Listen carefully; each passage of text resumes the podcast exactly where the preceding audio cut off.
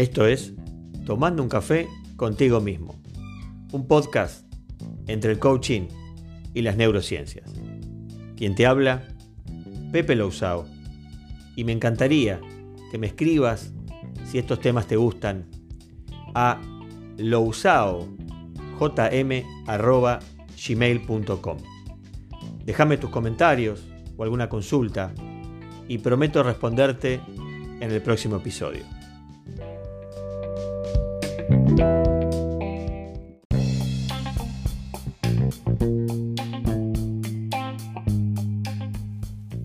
En el episodio de hoy te quiero hablar de la culpa, ese sentimiento horrible, torturante, que mejor no sentirla, ¿no?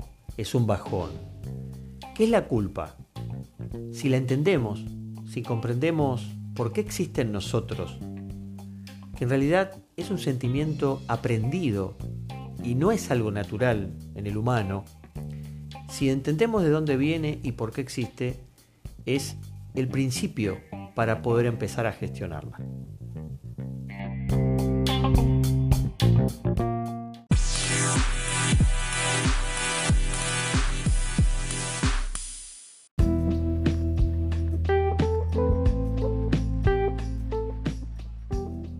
La culpa en general no tiene buena prensa. Suele ser una fuente de sufrimiento, es torturante. Es mejor no sentirla, ¿no es cierto? Como que quien diría es un bajón. Ahora, ¿qué es la culpa? La idea es tratar de identificarla, entenderla, para luego poder gestionarla. Es una voz interior que escucho, que me acusa, que me culpa de algo que hice, que sentí o tal vez que pensé y que va a violar, va a desafiar un conjunto de normas o pautas en virtud de las cuales rijo mi comportamiento. Es una acción que transgrede justamente esas pautas y como la transgrede se activa esta señal. Es una señal de alerta, justamente es la culpa. En algunos casos puede ser una señal necesaria, ¿no? Que podemos decir que es una culpa funcional. Es una culpa que nos advierte, nos alerta y quizás evita que hagamos algo que no está bien o que en el futuro podamos arrepentirnos, ¿no? Y creo que esta culpa está buena, por eso algunos autores le llaman culpa funcional. Ahora, ¿cuál sería la culpa contraria, no? Una culpa disfuncional es una culpa que te aniquila, que en realidad no repara nada, simplemente te tortura y te hace sentir muy mal como seguramente nadie quiere sentirse. Y mirá qué curiosidad, ¿no? Porque en la lengua tibetana, que fue moldeada por siglos de budismo, no contiene alguna palabra para culpa. Ahora me gustaría contarte qué interpretación le da el coaching ontológico, ¿no? Dice que la culpa se refiere a ese espacio emocional que predispone a indicarnos que hay uno de nuestros principios o valores al cual estamos traicionando. Te pongo un ejemplo. Hace tiempo que no llamo a mi madre. ¿Qué se te dispara? Soy un mal hijo. No puedo comprarle a mi hijo esa bicicleta que tanto desea. Soy un padre mediocre. Entonces, ante algo que sucede o una omisión de mi parte, se me dispara un pensamiento, un sentimiento, ¿no? Soy un mal hijo. Y eso obviamente nos hace sentir mal y es culpa, ni más ni menos. Y a partir de esto surge el autocastigo, el aislamiento, la soledad e inclusive no poder perdonarme. O sea que cada vez que consideremos que hemos fallado a nuestra creencia más profunda o a nuestras tradiciones, aparecerá esta emoción. Sin embargo, ¿qué viene a decirnos? ¿De qué nos avisa la culpa? Y ahí podemos entender que sentir culpa no siempre va a ser algo malo, sino una sensación que puede estar avisándome de algo.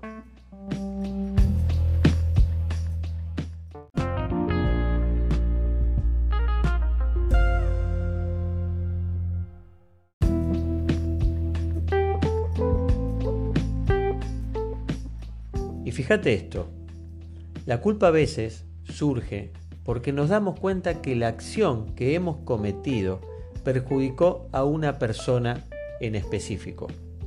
Acción que nos va a convertir en culpables.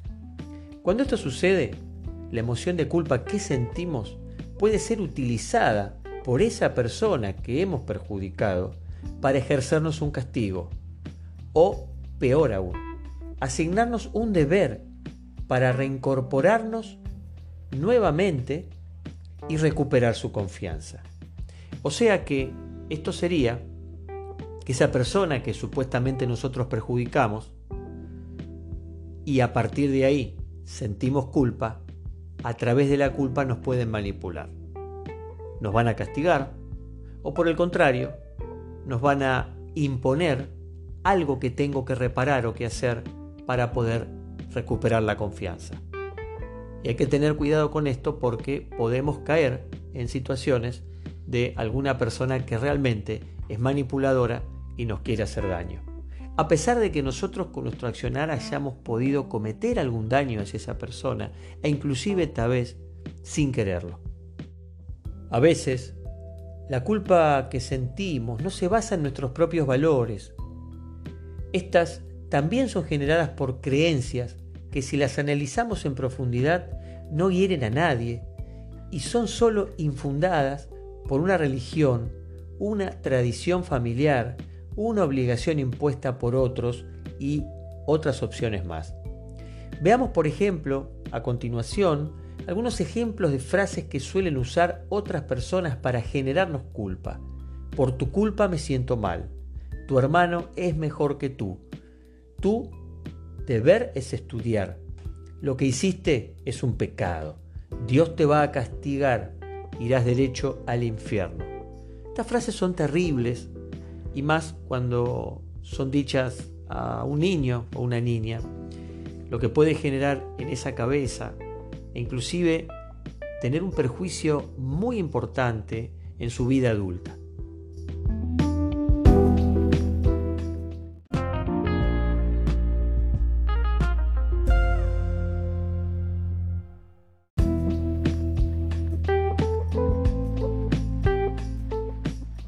Ahora, ¿Qué pasa cuando nuestro sentimiento de culpa es originado por las palabras de otra persona?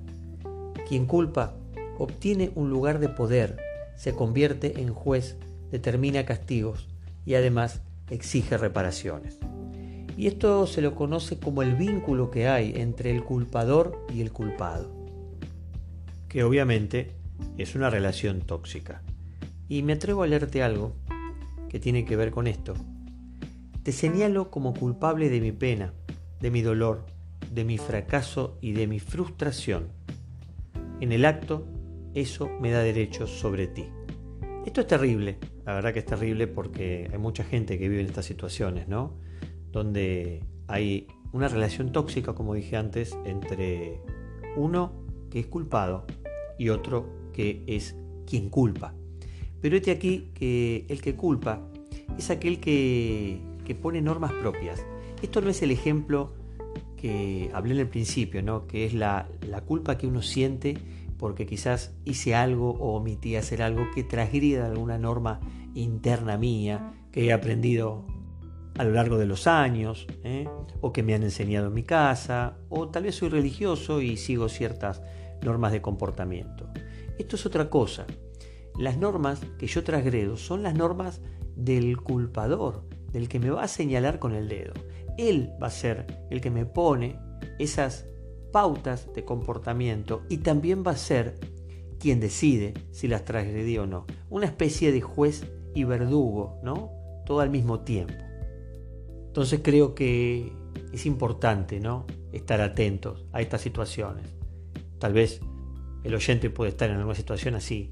O tal vez conoce a alguien cercano que pueda estar en este tipo de situaciones. Porque una cosa es que uno sienta culpa porque transgrede una norma moral, ¿no? que quizás es común en una sociedad. Y otra cosa es que una persona con la cual tenemos una relación tóxica y no nos damos cuenta, imponga sus propias normas. Y si yo transgredo esa propia norma, me señalan con el dedo. ¿eh? y me hacen sentir culpable para poder manipular. Y amerita leerte una especie de definición de culpa, ¿no? De un autor que se llama Wayne Dyer. La culpa no es una manera natural de comportarse, es una reacción emocional aprendida que solo puede utilizarse cuando la víctima le muestra al explotador que es sensible a la culpabilidad. Por eso debemos entender que el sentimiento de culpa es un sentimiento aprendido. Uno aprende la culpa. Y aprendemos la culpa porque desde hace generaciones, ni siquiera no es que en nuestra casa hemos aprendido la culpa. Desde hace muchas generaciones vienen enseñando la culpa. Y esto comienza, si nos vamos dos mil años atrás, con, la religión, por ejemplo, cristiana, ¿no? Eh, con los pecados y el pecado original, y si no te comportas de tal manera, vas a ir al infierno, ¿no? Y eso es poner normas, ¿no? Y que si uno las transgrede, nos va a pasar algo malo. Entonces, genera, querramos o no, ese sentimiento de culpa que nos invade y que a nadie le gusta sentir. Por eso, esta definición me encanta, porque, te vuelvo a repetir, es una reacción emocional aprendida, no es una manera natural de comportarse, no es un comportamiento natural humano. Nos enseñaron a sentir culpa, porque para sentir culpa primero tiene que haber una norma, ya sea ética, moral, y luego tengo que transgredirla. Cuando la transgredo, aparece ese sentimiento. Y también generalmente hay alguien que nos está señalando con el dedo, ¿eh? que puede ser la sociedad, puede ser mi pareja, puede ser un padre, un hijo, ¿eh? o la religión en sí mismo. O sea que podríamos concluir que la culpa es una emoción y además una elección personal.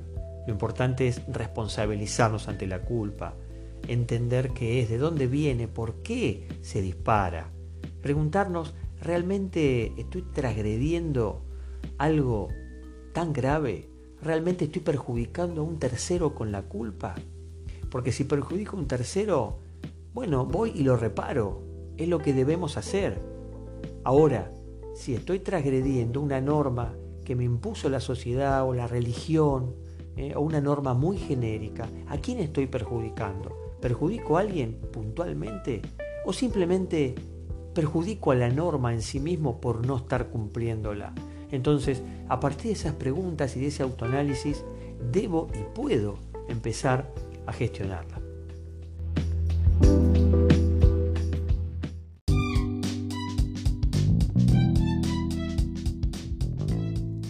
Tomando un café contigo mismo. Un podcast entre el coaching y las neurociencias.